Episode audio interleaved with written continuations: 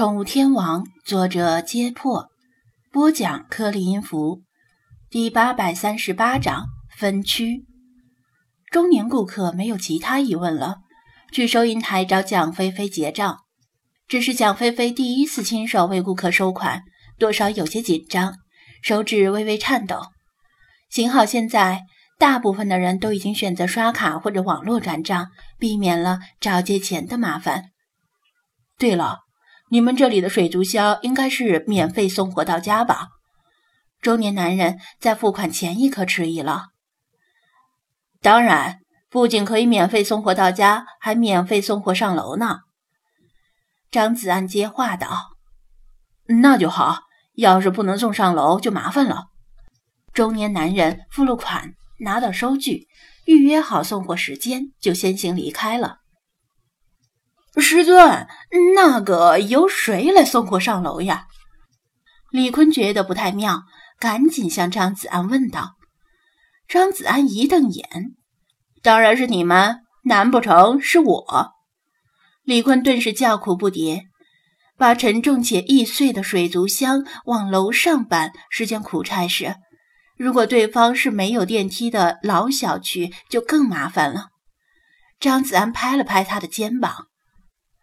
年轻人应该多锻炼一下。再说了，每送一单货，你们都有提成，连我都羡慕呢。李坤想推脱也没有办法，只好通过微信把这个噩耗传给隔壁的王乾。不幸中的万幸，从刚才中年顾客的谈话中看，那人是住在一个新建成的楼里，应该是有电梯的。吴电工和赵汉工也分别选了几条鱼和其他水族生物。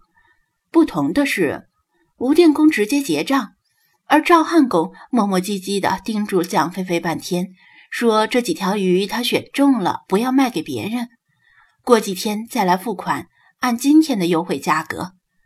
直到赵汉工的老伴儿打来电话，说再不回家他就报警了。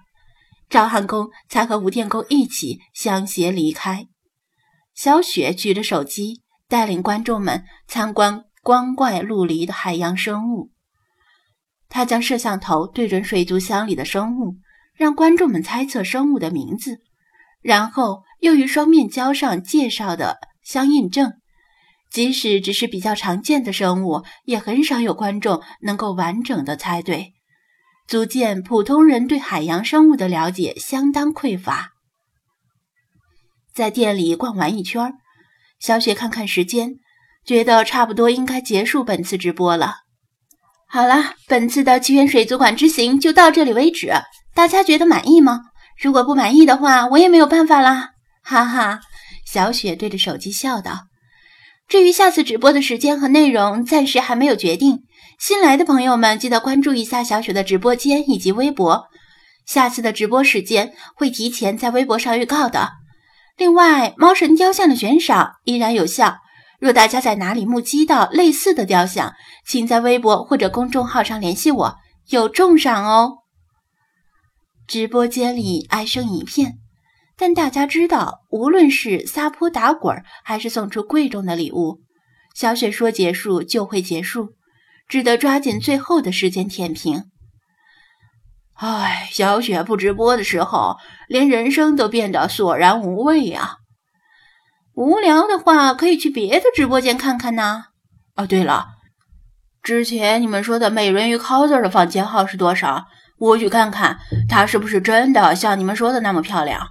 我用人格保证，绝对是美若天仙，妥妥能打十分。别逗，林志玲也就七分，一个直播平台上的无名 coser 能打十分？真的真的，你去看看就知道了。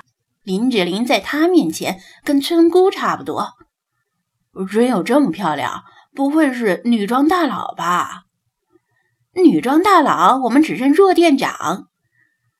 观众们陆续退出直播间，有的是回归现实的学习和工作，有的是进入其他直播间闲逛。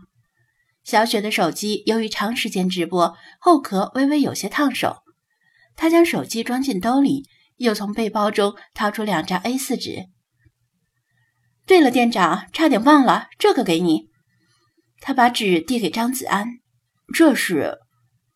张子安接过纸，稍加浏览，只见纸上写着若干条地名与对应的时间，还有阿拉伯数字，标着序号，以及一些五花八门的 ID。两张纸内容是完全相同的。这是观众们提供的线索，这些地点都是有人声称见过猫神雕像的位置。ID 是提供线索的网友，如果线索是真的，还要联系他们领奖。小雪解释道：“这么多。”张子安一怔，他没想到居然有这么多候选位置。小雪直言不讳，估计其中大部分是网友的恶作剧或者开玩笑。毕竟猫神雕像又不会长翅膀，怎么可能在短短的时间内出现在这么多位置？张子安沉住气，没搭腔。他倒是不敢如此断言。因为猫神雕像现在已经不能用常理来推测了，就算它真的长了翅膀，他也不会特别吃惊。他重又认真的看了一遍，如果并不是网友的开玩笑，那么猫神雕像前一刻还出现在东城区的老城区附近，下一刻就可能出现在西城区工业园里。无怪小雪觉得是恶作剧。不管怎么样，我还是找时间去看看吧。万一不是恶作剧呢？他说道。小雪点头，将其中一张纸抽回来。反正闲着无聊，我也帮着找找吧。咱们这些地点分配一下，分头去不同的地方，这样比较省时间。张子安不太好意思把他扯进来，但看他的样子，觉得无聊，找点事干，便答应道：“好吧，咱们来分分。”经过一番商讨和规划，市区里的几个位置被分配给小雪，而市郊等偏远位置显然不适合由一位年轻妹子独自探访，便由张子安大包大揽下来。店长先生，你要去的地方是不是太多了？会很花时间吧？小雪问道。